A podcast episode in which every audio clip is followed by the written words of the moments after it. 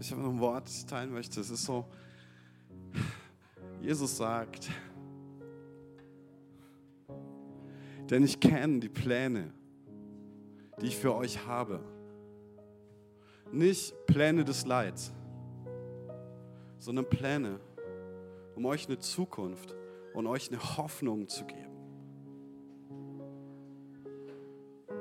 So groß ein Struggle in deinem Leben aussieht und so übermächtig die Gegner vielleicht aussehen, je, oder wie, wie finster es aussehen mag, Jesus ist größer. Und Jesus hat einen guten Plan für dein Leben und Jesus hat das letzte Wort.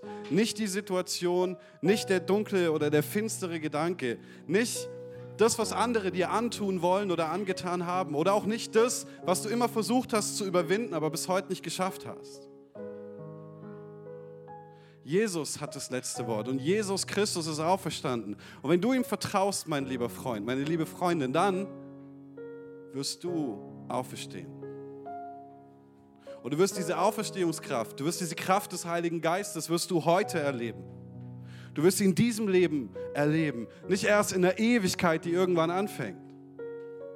Der Heilige Geist ist die Anzahlung Gottes für jeden, der da glaubt. Er ist die Anzahlung auf ein Erbe, das so viel reicher ist, als du dir vorstellen kannst, als es sich jeder von uns vorstellen kann.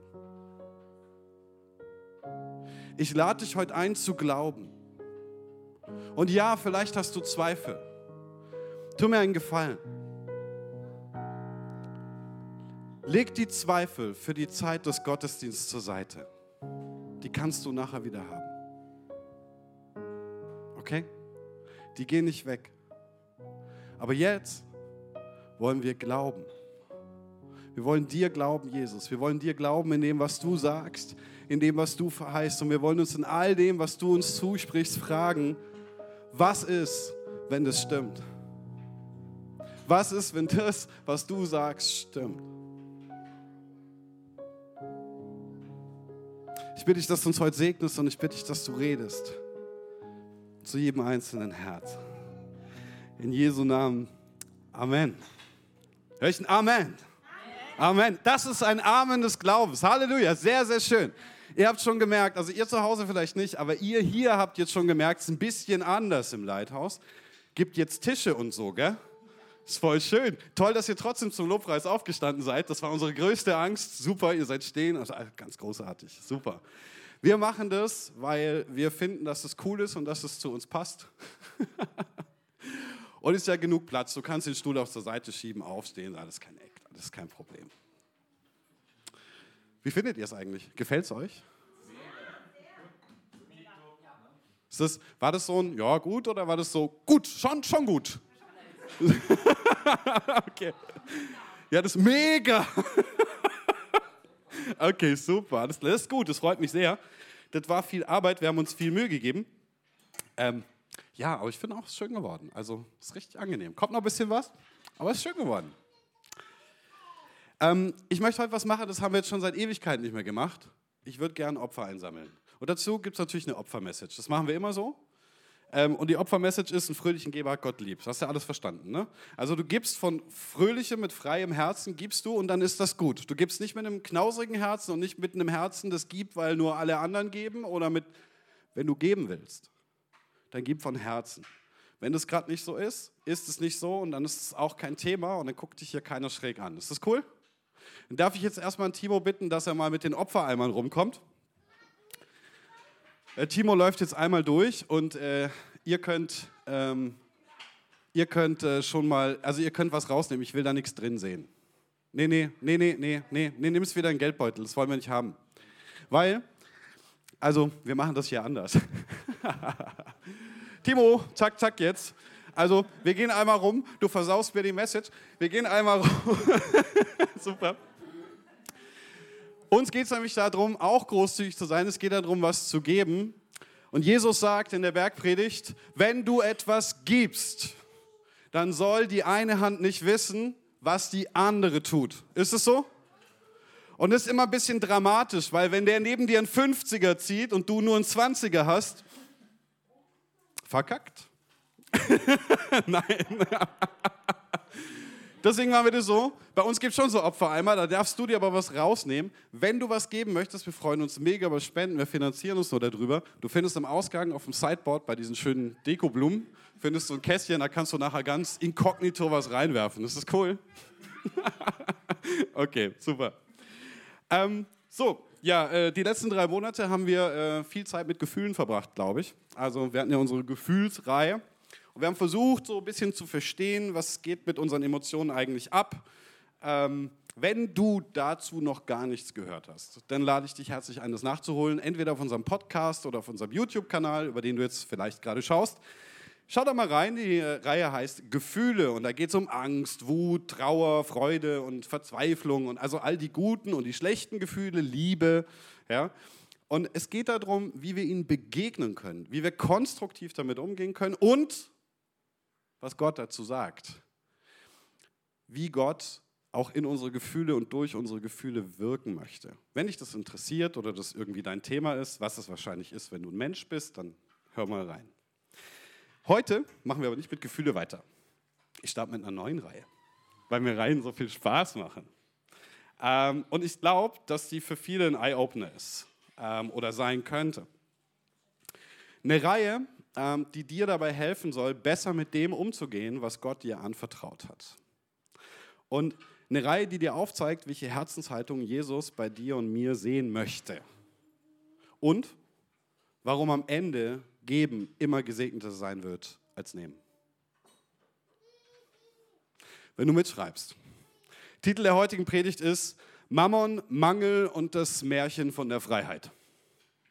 Mammon, Mangel und das Märchen von der Freiheit. Die Predigt soll drei Sachen für uns machen. Erstens soll die uns aufzeigen, dass wir zum Dienen geschaffen sind. Dass jeder von uns immer, zu jeder Zeit irgendetwas oder irgendjemandem dient. Ob wir uns dessen bewusst sind oder nicht. Zweitens soll sie uns offenbaren, warum es unmöglich ist, gleichzeitig Gott und dem Mammon zu dienen. Oh, impossible. Und drittens soll sie uns dazu befähigen, die Verheißung Gottes zu empfangen und in die einzutreten, die er uns versprochen hat. Ist das ein Deal? Ist das gut? Okay, Timo findet es auch gut, das finde ich gut. Ich habe euch eine Bibelstelle mitgebracht, Matthäus 6, 19 bis 24. Und die allermeisten kennen die. Das ist eine Bergpredigt und Jesus sagt, ihr sollt euch nicht Schätze sammeln auf Erden, wo die Motten und der Rost sie fressen und wo die Diebe nachgraben und stehlen. Sammelt euch viel mehr Schätze im Himmel, wo weder die Motten noch der Rost sie fressen, wo die Diebe nicht nachgraben und stehlen. Denn wo euer Schatz ist, da wird auch euer Herz sein. Das Auge ist die Leuchte des Leibes. Wenn nun dein Auge lauter ist, so wird dein ganzer Leib Licht sein. Wenn aber dein Auge verdorben ist, dann wird dein ganzer Leib finster sein. Wenn nun das Licht in dir Finsternis ist, wie groß wird die Finsternis sein? Niemand kann zwei Herren dienen. Denn entweder wird er den einen hassen und den anderen lieben oder er wird dem einen anhängen und den anderen verachten. Ihr könnt nicht Gott dienen und dem Mammon. Okay. Wer kennt den Text schon? Jeder, der die Bergpredigt gelesen hat. Worum geht es in dem Text? Was sagt Jesus hier? Also zunächst mal sagt er, dass wir keine Schätze auf Erden sammeln sollen, weil da Rost und Motten sie zerfressen und Diebe sie stehlen. Stattdessen sollen wir uns Schätze im Himmel sammeln, wo sie vor all dem sicher sind. Jetzt kann man natürlich fragen, wie soll das gehen? Also Schätze im Himmel sammeln, das klingt jetzt cool. Also ich weiß, wie ich mir eine Goldmünze kaufe und die bei mir irgendwie verstecke oder im Garten vergrabe. Aber wie sammle ich mir Schätze im Himmel? gehen wir noch genug darauf ein, machen wir nachher, versprochen. Aber jetzt erstmal kurz weiter im Text. Er sagt, denn da, wo euer Schatz ist, da wird auch euer Herz sein. Wo ist dein Schatz?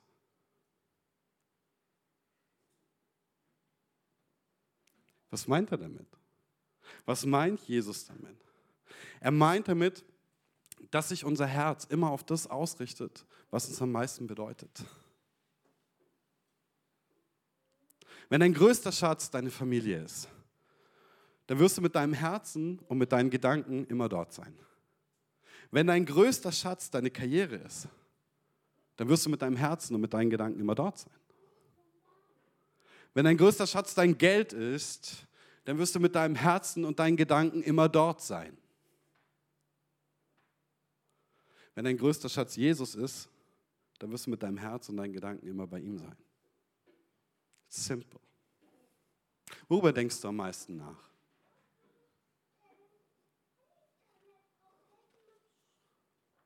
Das Auge ist die Leuchte des Leibes, sagt er weiter.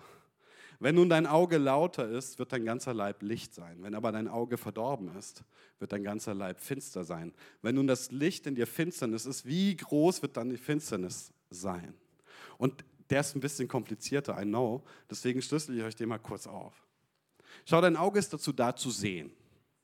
Aber das Herz lenkt deinen Blick. Das Auge ist dazu da zu sehen, aber dein Herz lenkt deinen Blick. Da, wo dein Schatz ist, ist auch dein Herz. Und wo dein Herz ist, da schauen deine Augen hin. Und was deine Augen sehen, beeinflusst wieder dein Herz. Macht das Sinn?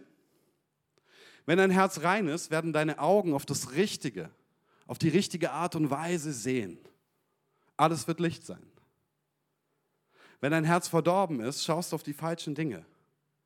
Und alles verfinstert sich immer weiter.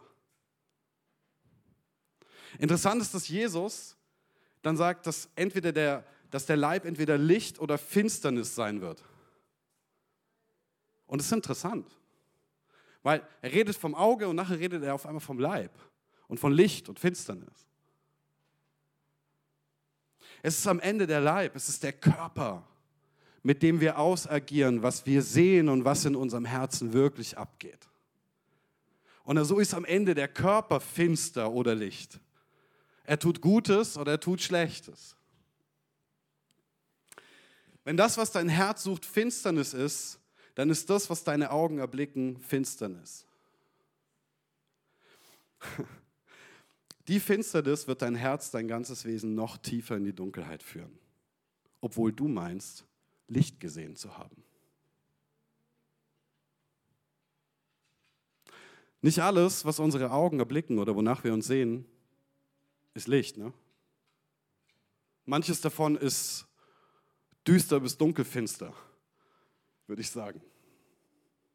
Aber klar, in einem verfinsterten Herzen ist Anthrazit eine helle Farbe. Versteht? In einem verfinsterten Herzen ist Anthrazit oder Dunkelgrau ziemlich hell.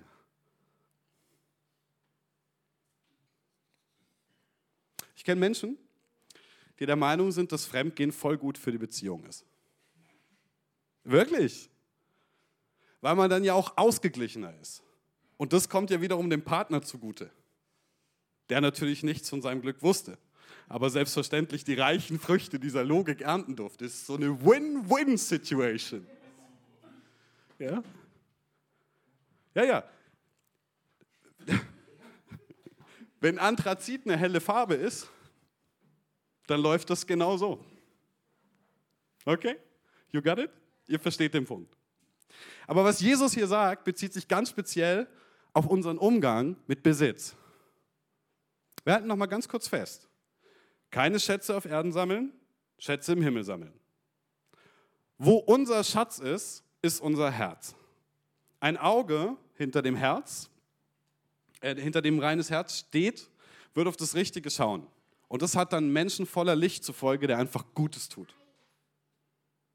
Aber ein Auge, das von dem verfinsterten Herzen getrübt ist, sieht nur Finsternis, hält sie für Licht, was dazu führt, dass dieses Herz sich immer weiter verfinstert. Soweit klar?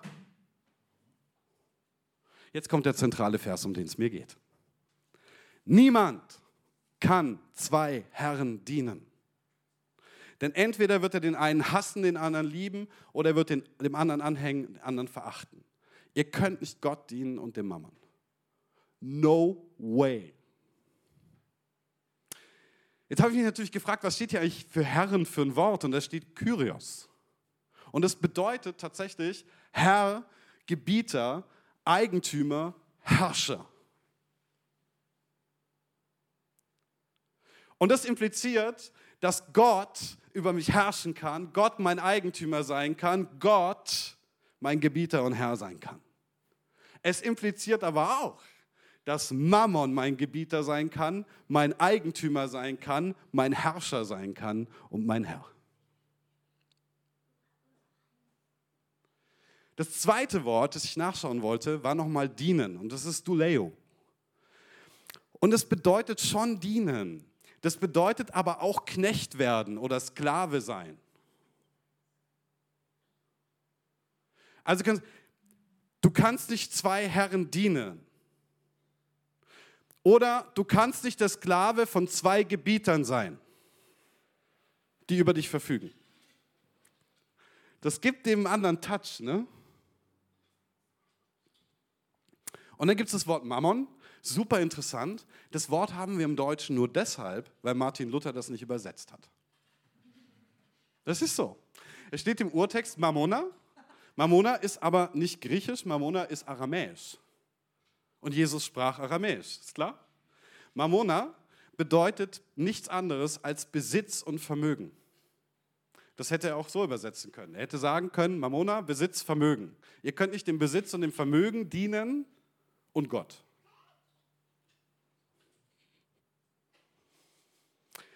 Er sagt hier ein paar Sachen.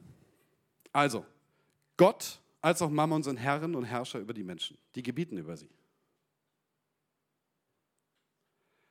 Die Menschen dienen entweder Gott oder Mammon. Diejenigen, die versuchen, beiden zu dienen, werden den einen hassen und den anderen lieben oder dem einen anhängen und den anderen verachten. Also ist es unmöglich, beiden zu dienen, sagt Jesus. Ihr könnt nicht Gott dienen, dem Mammon. Und dann habe ich mich gefragt, ja, wieso denn nicht? Fragst du dich das nicht auch? Warum kann man nicht Gott dienen und dem Mammon? Das müsste doch irgendwie klar gehen. Das muss man doch übereinkriegen, nicht wahr? Warum geht das nicht? Es gibt nur einen Grund, wieso das nicht gehen kann. Sie müssen unterschiedlich sein von ihrem Wesen. So, so einfach ist es. Weil der eine Herr muss offensichtlich anders sein als der andere, andere Anforderungen haben. Entweder folge ich dann also dem einen, verletzt die Anweisung des anderen oder umgekehrt. Von den Zielen und Werten her sind Mammon und Gott vollkommen inkompatibel. Und ich werde euch gleich noch zeigen, wieso. Was für uns bedeutet, dass wir uns entscheiden müssen, wem wir dienen wollen. Jeder Mensch muss das. Willst du, wie Paulus sagt, ein Sklave, ein Knecht Christi sein? Sagt er von sich selbst? Oder ein Sklave, ein Knecht des Mammon? Was hast du lieber? The choice is very yours. Du wirst dich so und so irgendwas hingeben. Du tust das wahrscheinlich jetzt gerade schon. Du hast dich guten Dingen hingegeben, schlechten Dingen hingegeben. So ist das Leben. Wir geben uns hin. Das ist unsere Natur. Die Frage ist trotzdem, wer oder was wird es sein? Wo ist der Unterschied? Warum schließen die sich aus? Warum sagt Jesus das? Ich glaube, wir müssen erkennen, nach welchen Leitprinzipien, nach welchen Werten, nach welchen Zielen diese beiden Götter, in Anführungsstrichen, funktionieren. Welche beiden Ziele verfolgen diese Herren? Was bedeutet es, dem Mammon zu dienen? Warum dienen wir ihm? Was sind die Ziele, die wir erreichen wollen? Und welche Werte resultieren daraus? Ist das gut? Sollen wir da mal ein bisschen? Es dient ja dem Verständnis. Warum dienen Menschen dem Geld? Na, die versprechen sich davon einige Dinge die versprechen sich zum Beispiel Sicherheit. Wenn ich Geld habe, bin ich sicherer. Wenn ich Geld habe, dann kann ich meine Krankenversicherung bezahlen. Wenn ich Geld habe, auch in anderen Ländern, ich meine, hier ist ja Luxus, aber dann kann ich woanders die Krankenversicherung bezahlen. Wenn ich Geld habe, dann kann ich sicher wohnen. Wenn ich Geld habe, dann kann ich mir einen Anwalt leisten, wenn mal was schief läuft. Wenn ich Geld habe, dann kann ich so einiges machen. Wenn ich Geld habe, kann ich Leute bezahlen, damit sie Dinge tun, mich beschützen vielleicht sogar, wenn es nötig ist. Wenn ich vielleicht beschützt werden muss. Anerkennung. Ja, Geld bringt Anerkennung. Ich kann mit Geld um mich werfen, dann bin ich der Held. Also so gehen wir abends in die Kneipe, gehen wir mal zehn Flaschen Shampoos aus, weil ich kann es halt. Kann ich machen. Also, hey, bin schon ziemlich, bin schon sehr, sehr geil übrigens. Also, ähm, also du kannst über Geld, kannst du viel über, kannst du Anerkennung finden und suchen. Einfluss und Macht. Ich kann mein Geld benutzen, um Einfluss auszuüben. Ich kann mein Geld benutzen, um andere zu manipulieren. Ich kann mein Geld benutzen, um meinen Kopf durchzusetzen. Kann ich alles machen. Ja, und dann grundlegend Wohlstand. Wohlstand. Einfach, weißt du so, ein richtig gutes Leben, ohne Sorgen, so, Geld. Das ist doch. Ich kann konsumieren, ich kann mir einfach mal gönnen, also dauernd. Wenn ich richtig viel Geld habe, kann ich richtig viel gönnen. kann ich alles machen. Frauen. Boah, wenn du Kohle hast, dann kriegst du die alle. Fast alle. Aber denken Typen, ne? Was meint ihr, wieso die sich da so. Glaubst du, die machen so einen Aufriss, weil die so gerne arbeiten? Das haben die Frauen schon lang verstanden, Jungs. Hört auf. Also, das Geld, der eigene Besitz wird als Mittel gesehen, diese Dinge zu erreichen. Hm? So ist es. Die Motivation, warum jemand dem Geld dient, sind total unterschiedlich, aber es gibt einen gemeinsamen Nenner. Soll ich euch den verraten? Das Mangeldenken. Alle glauben, all diese Leute, egal welche Motivation, glauben noch nicht genug von irgendwas zu haben. Und sie sehen das Geld als Mittel, diese Dinge wahr werden zu lassen, als Mittel zum Glück. Und Mangeldenken wird bestimmt von einem Mindset von, es ist noch nicht genug, es reicht nicht, es ist nicht genug für alle da. Ist noch nicht genug Sicherheit, ist noch nicht genug Anerkennung, ist noch nicht genug Frauen, ist noch nicht genug whatever. Ja? Was macht es mit uns? Das schürt Ängste und das treibt uns vor sich her. Wenn es nie genug ist, wenn ich immer Angst habe, dass es nicht reicht, ja, dann laufe ich aber. Wisst ihr, Sicherheit, Anerkennung, Einfluss, Macht, Frauen, Konsum, da musste funktionieren, da musste laufen musst mehr Geld haben. Dann hast du auch mehr von den Dingen, die dein Herz begehrt. Dann musst du auch keine Angst mehr haben. Aber was macht es mit uns? Was macht die Angst, dass nicht genug für mich da ist mit mir? Dass es für mich nicht reicht? Die Angst, dass sich meine existenziellen Sehnsüchte nicht erfüllen. Was macht es mit mir?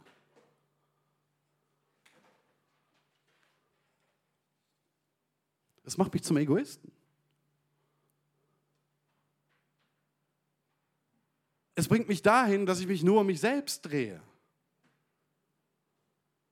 Entweder im Selbstmitleid oder anders, im direkten, konfrontativen Egoismus. Aber ich drehe mich um mich. Mangeldenken führt mich immer nur zu mir.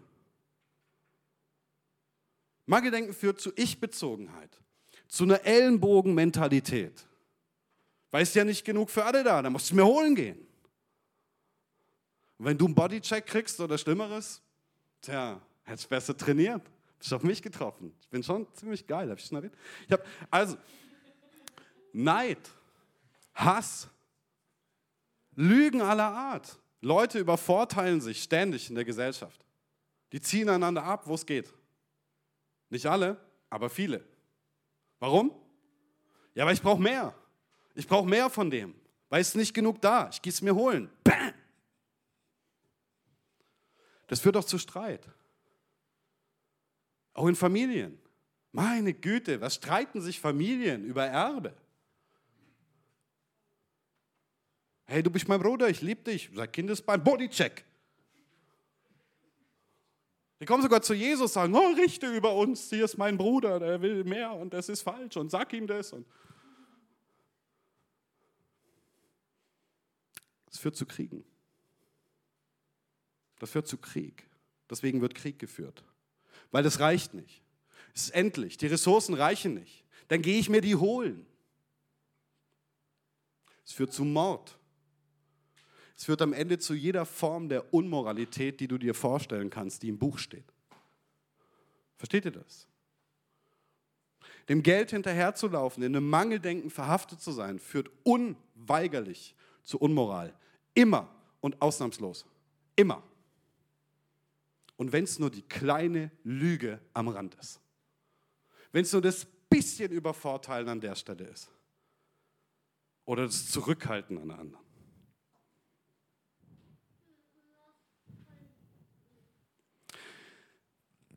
Die Liebe zum Geld, das hat mir jemand gesagt, hört genau zu.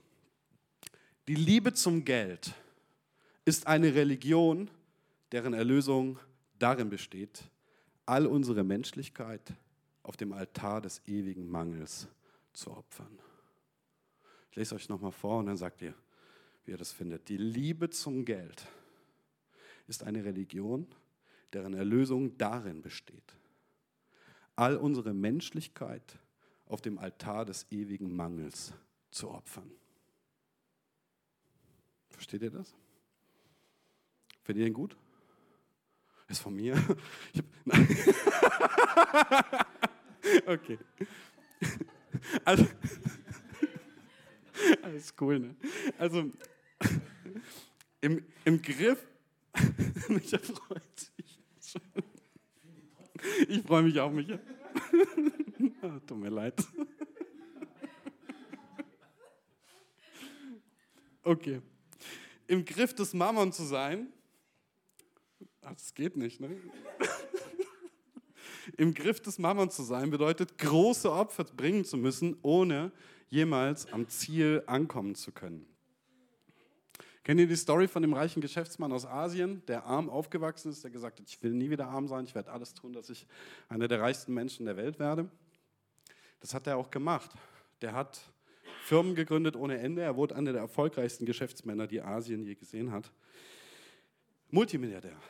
Wisst ihr, was er gesagt hat, als er oben angekommen ist? Wirklich ganz oben. Er hat x Firmen unter sich gehabt, er hat Einfluss gehabt, er hat alles Anerkennung, Macht, alles, was du dir denkst. Weißt du, was er gesagt hat? Ich habe mein ganzes Leben gegeben, um ganz oben zu sein. Nur um dann feststellen zu müssen, dass dort nichts ist. Das hat er gesagt. Ist mutig. Sehr selbstreflektiert. Es hätte auch schlimmer laufen können mit ihm.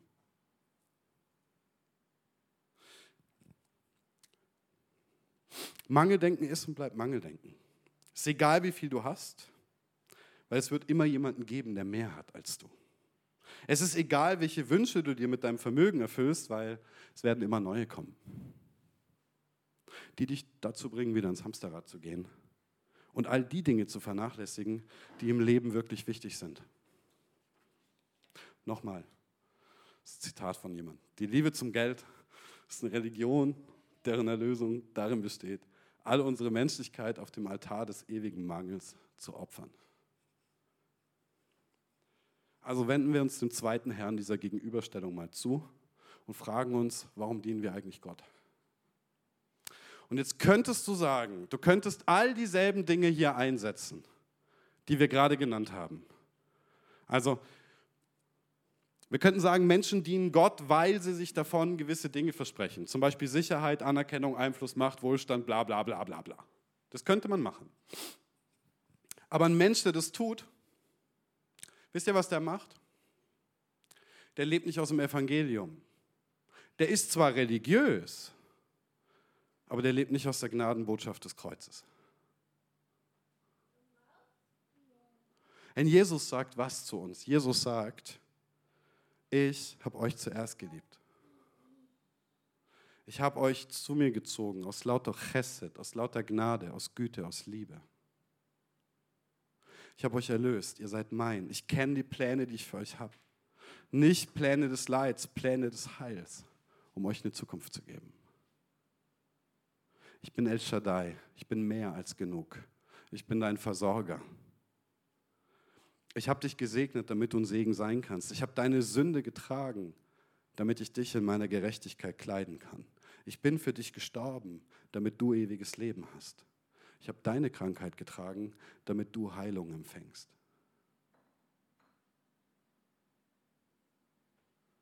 Das ist die Botschaft vom Kreuz.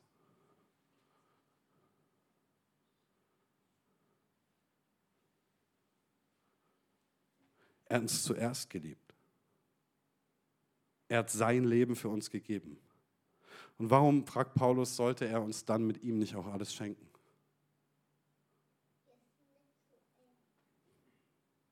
Es gibt nichts, was wir wirklich brauchen, das Gott uns nicht geben will. Das gibt es nicht.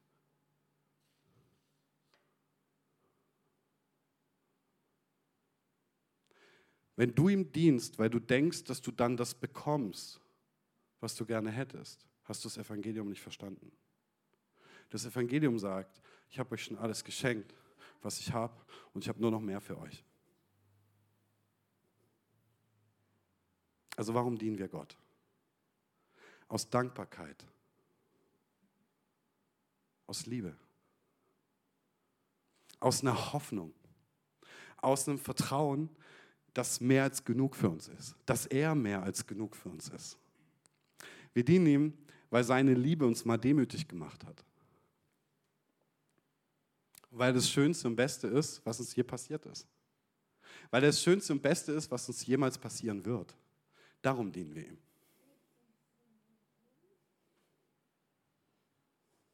Weil Gott ist mehr als genug für jeden von uns. Das nennt man Überfluss. Ein anderes Wort wäre Segen. Wenn ich mehr als genug habe, dann führt das aber zu einem ganz anderen Denken und zu ganz anderen Dingen, wie wenn ich ständig im Mangel bin. Überflussdenken führt zu was? Ich bin gesegnet. Mein Becher fließt über. Wo führt es hin? In die Dankbarkeit, in die Großzügigkeit, in das Mitgefühl gegenüber den Menschen, bei denen es nicht so ist, und Barmherzigkeit gegenüber denen, die es brauchen. Es führt mich in die Demut, weil ich realisiere, wie sehr ich geliebt bin. Es führt mich dahin, dass ich zuerst an andere denke. Dass ich Gerechtigkeit und Gnade suche und Frieden erbe. Es führt mich in die Liebe. Macht das Sinn? Also welchem Herrn willst du dienen?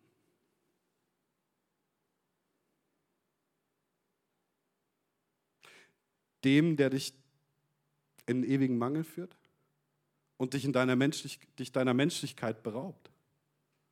Oder dem, der dir am Kreuz von Golgatha ewiges Leben geschenkt hat? Dir voll einschenkt, dafür sorgt, dass dein Becher überfließt, sodass du wieder ganz Mensch werden kannst. Du kannst nicht beiden dienen. Und ich denke, du verstehst jetzt auch ein bisschen besser, warum das so ist.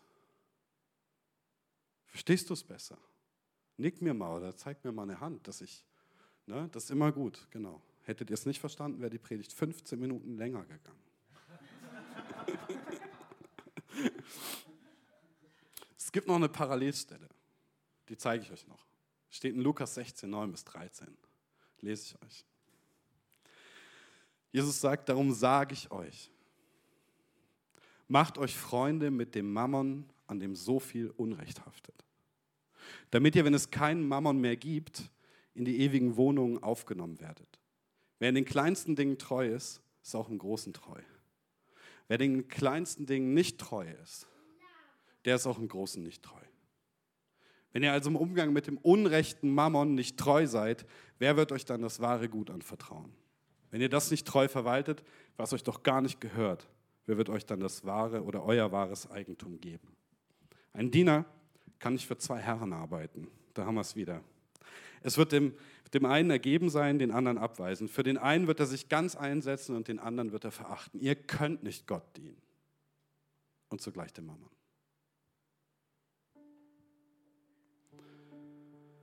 Vermögen und Besitz in dieser Welt so oft mit Unrecht behaftet.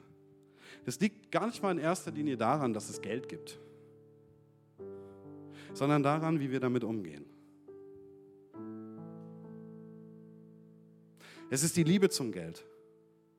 Es ist das Hingeben an den Mammon, was so viele Probleme macht. Was jede Unmoral befördert. Mammon ist und bleibt ungerecht.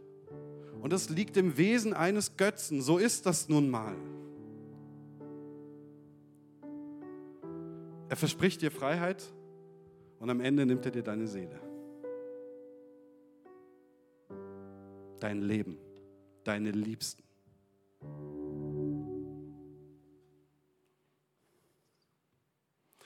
Jesus sagt hier, dass wir uns Freude mit unserem Besitz machen sollen damit wir in die ewigen Wohnungen aufgenommen werden, wenn es den Mammon nicht mehr gibt.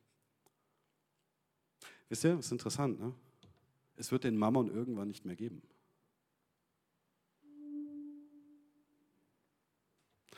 Bis dahin sollten wir uns Freunde machen. Und dann geht es hier darum, damit wir in die ewigen Wohnungen aufgenommen werden.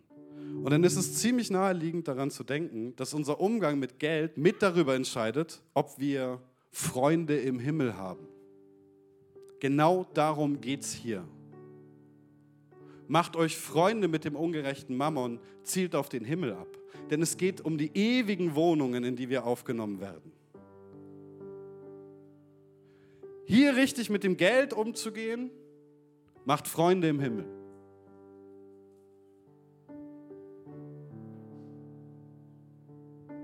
Aber natürlich geht es auch um Menschen, denen wir dienen denn daran hat der Himmel Freude. Er sagt dann, wer in den kleinsten Dingen treu ist, ist auch in den großen treu. Wer in den kleinsten nicht treu ist, ist auch in den großen nicht treu. Wenn ihr also im Umgang mit dem unecht, unrechten Mammon nicht treu seid, wer wird euch das wahre Gut anvertrauen? Und das macht so Sinn, oder? Wenn ein Mensch mit kleinen Sachen nicht treu ist, warum sollte ich ihm mehr geben? Warum? Wenn ich dir 100 Euro leihe und du zahlst mir die nicht zurück, sag mir, wieso du beim nächsten Mal, wenn du zu mir kommst und sagst, leih mir 1000, ich dir die geben sollte. Du hast mir die 100 schon nicht gegeben. Du warst mit 100 nicht treu. Du wirst es mit 1000 auch nicht sein. Wenn du deine einfachste Arbeit nicht treu machst, warum sollte ich dir Führungsverantwortung geben? Warum in aller Welt? Wenn du die einfachsten Dinge nicht richtig machst, wie sollst du Leute führen? wenn du nicht gut mit deinen Kollegen umgehst? Warum in aller Welt sollte ich an den Punkt kommen und dir Untergebene anvertrauen?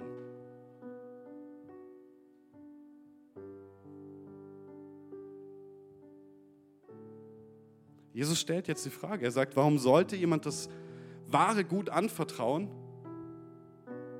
wenn wir mit dem unrechten Mammon nicht treu sind? Warum? Und wisst ihr, was er damit macht? Er setzt Geld, Besitz, Vermögen mit den kleinsten Dingen gleich. Das, was in dieser Welt so groß scheint, ist bei Gott nicht. Die kleinsten Dinge ist es bei ihm.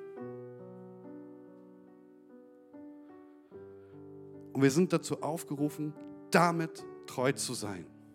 Was Jesus hier sagt, ist, wenn du mit sowas wie Geld, mit deinem Besitz, mit deinem Vermögen nicht treu bist, dann werde ich dir das wahre Gut nicht anvertrauen. Und das wahre Gut, was ist das? Das sind all die geistlichen Gaben, es sind all die Segnungen, die Jesus Christus für dich und für mich bereithält. Es ist die Berufung, der Weg, den du mit ihm gehst. Das riskierst du wenn du nicht lernst, mit diesen kleinen Dingen treu zu sein. So viele kommen zu mir und sagen immer, Pastor Sascha, ich würde so gern meine Berufung wissen. Ich würde so gern hier. Warum haben die Gaben und ich habe keine? Warum ist dies so oder jenes anders? Ich sage, lass uns klein anfangen. Ich, und ich meine nicht nur Finanzen, aber Jesus meint es in dem Fall. Mach einen Schritt nach dem anderen. Was hast du bekommen? Schau auf deine Hände. Was hast du in der Hand heute? Was machst du damit? Wenn du mit dem Kleinen nicht treu bist, warum sollte Gott dir mehr anvertrauen? Warum?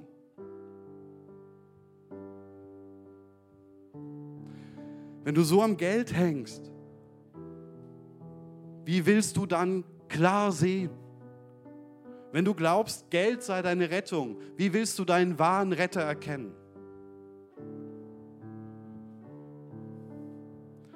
Wie willst du Licht werden, wenn dein Blick finster ist? Und dass es nicht ist, musst du loslassen. Wir müssen viel loslassen, aber auch das gehört dazu. Er verstärkt es noch.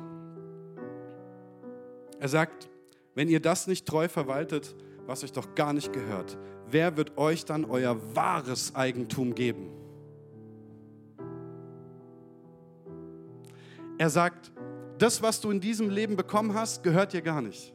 Das, was du hast, verwaltest du. Das, was du hast, ist ein Geschenk von mir. Und weißt du was? Das ist alles vergänglich. Aber wenn du mit dem Vergänglichen nicht treu bist, wie soll ich dir das Ewige geben? Wie soll ich dir das Ewige anvertrauen? Wie soll ich dir das wahre Eigentum geben?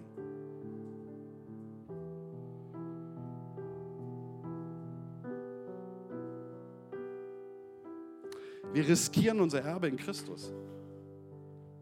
Für so einen Blödsinn. Für etwas, das Gott so klein nennt. Und ich habe es so oft erlebt, wie Gott versorgt. Wir werden in den nächsten Wochen noch darüber reden, wie Gott das sieht wie wir damit, was wir machen können, wie wir damit umgehen sollen, was wir besser nicht machen.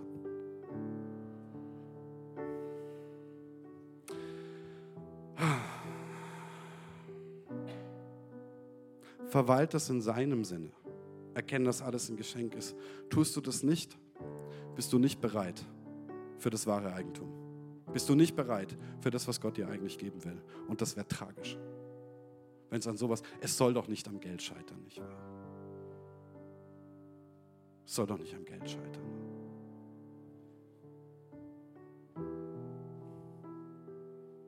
Viele sagen dann, ich habe nicht viel.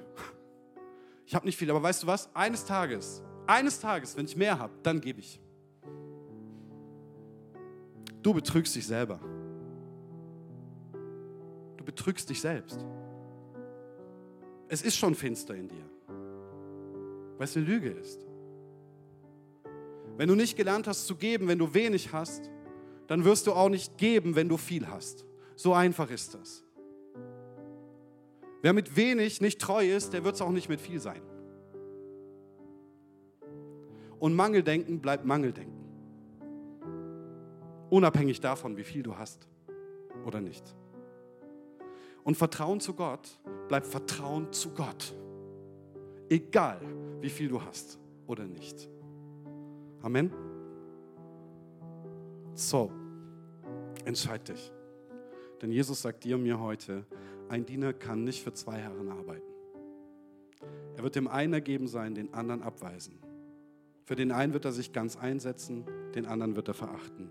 Ihr könnt nicht Gott dienen und zugleich dem Mammon. Entscheid dich heute, welchem Herrn du dienen möchtest. Ich kann nur sagen, ich um mein Haus wir dienen dem Herrn Jesus Christus. Was du machst, ist deine Entscheidung. Ich möchte jetzt einfach Zeit geben, vor Gott zu kommen, das mal mit Gott zu besprechen.